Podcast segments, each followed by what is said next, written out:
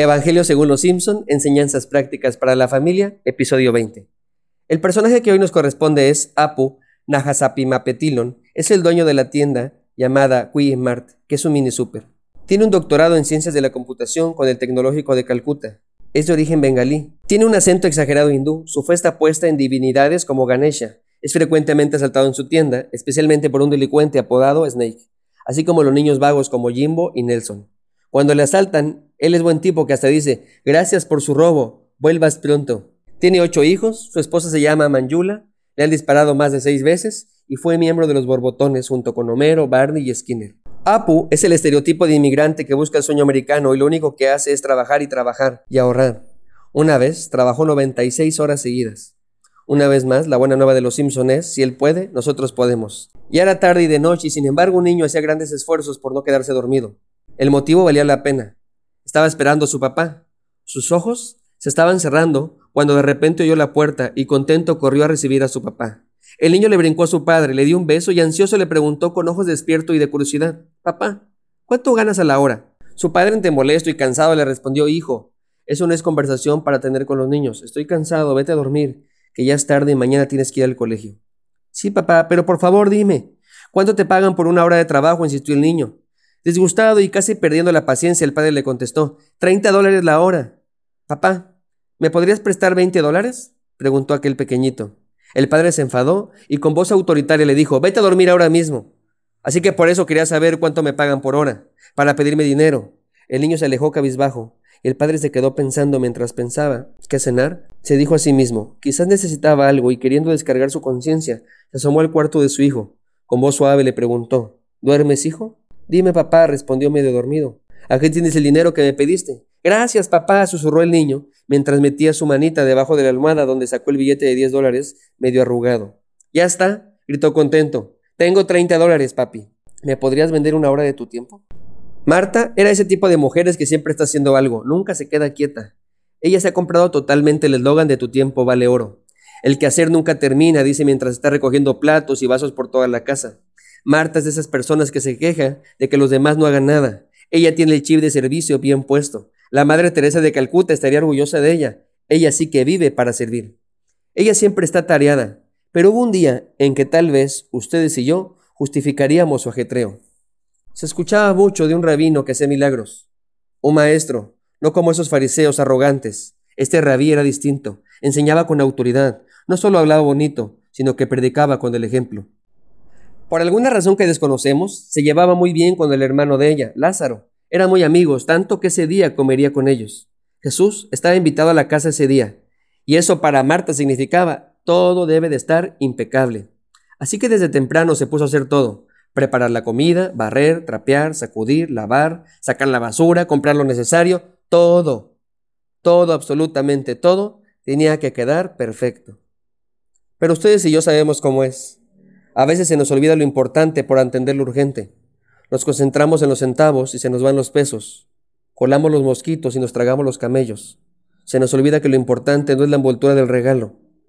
Cada Navidad en casa de mi abuela era lo mismo. Cada año decían, el siguiente año no nos vuelve a pasar.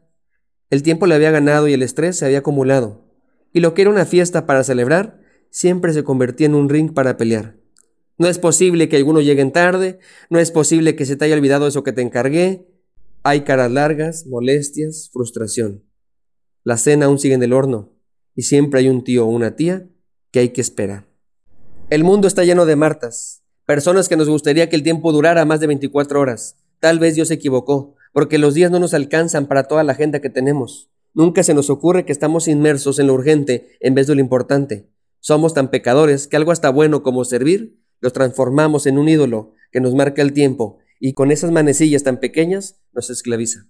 Y allí está Marta, contenta de que Jesús irá a su casa, pero el tiempo no es suficiente, así que su sonrisa cambia a preocupación, su baile en lamento y su servicio en un tormento pesado. Lo que inició como un acto de adoración va a terminar en un acto de recriminación. Lo que comenzó con gozo terminará con dolor. El Maestro Jesús ha llegado y la comida aún no está terminada, hay mucho por hacer y el tiempo como siempre no ha alcanzado. Por más que te esfuerces, por más que te levantes temprano, por más que te organices, el tiempo es inexorable. Avanza, avanza y avanza y nunca se detiene. La que se detiene es su hermana María.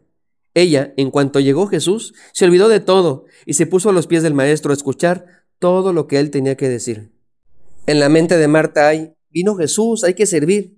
Y en la mente de María hay, vino Jesús, no hay que hacer nada. Una prefiere trabajar, la otra prefiere disfrutar. A una le ha enseñado a vivir para servir, la otra ha entendido que sin él no se puede vivir. Marta está estresada y confundida, María contenta y descansada. Marta está preocupada por lo urgente, María está ocupada en lo importante. Marta está preocupada por la envoltura, María está disfrutando del regalo. Marta está haciendo algo bueno, María está haciendo algo mejor. Marta lo recibió en su casa, María en su corazón. Marta se está enojando, María está adorando. Marta explota enfrente de todos y le pregunta al maestro, Señor, ¿no te da cuidado que mi hermana me deje servir sola? Dile pues que me ayude. Dile algo, Jesús, eso no es justo. ¿Justo? ¿Qué es lo justo? Lo que no es justo es que nuestras prioridades estén chuecas. Lo que no es justo es que nunca tengamos tiempo para lo importante. Lo que no es justo es que es un bochito teniendo un Ferrari. A Marta le pasa lo que a muchos de nosotros. Queremos hacer lo correcto y terminamos haciendo lo incorrecto. ¿En qué momento servir a Dios se convirtió en lo incorrecto?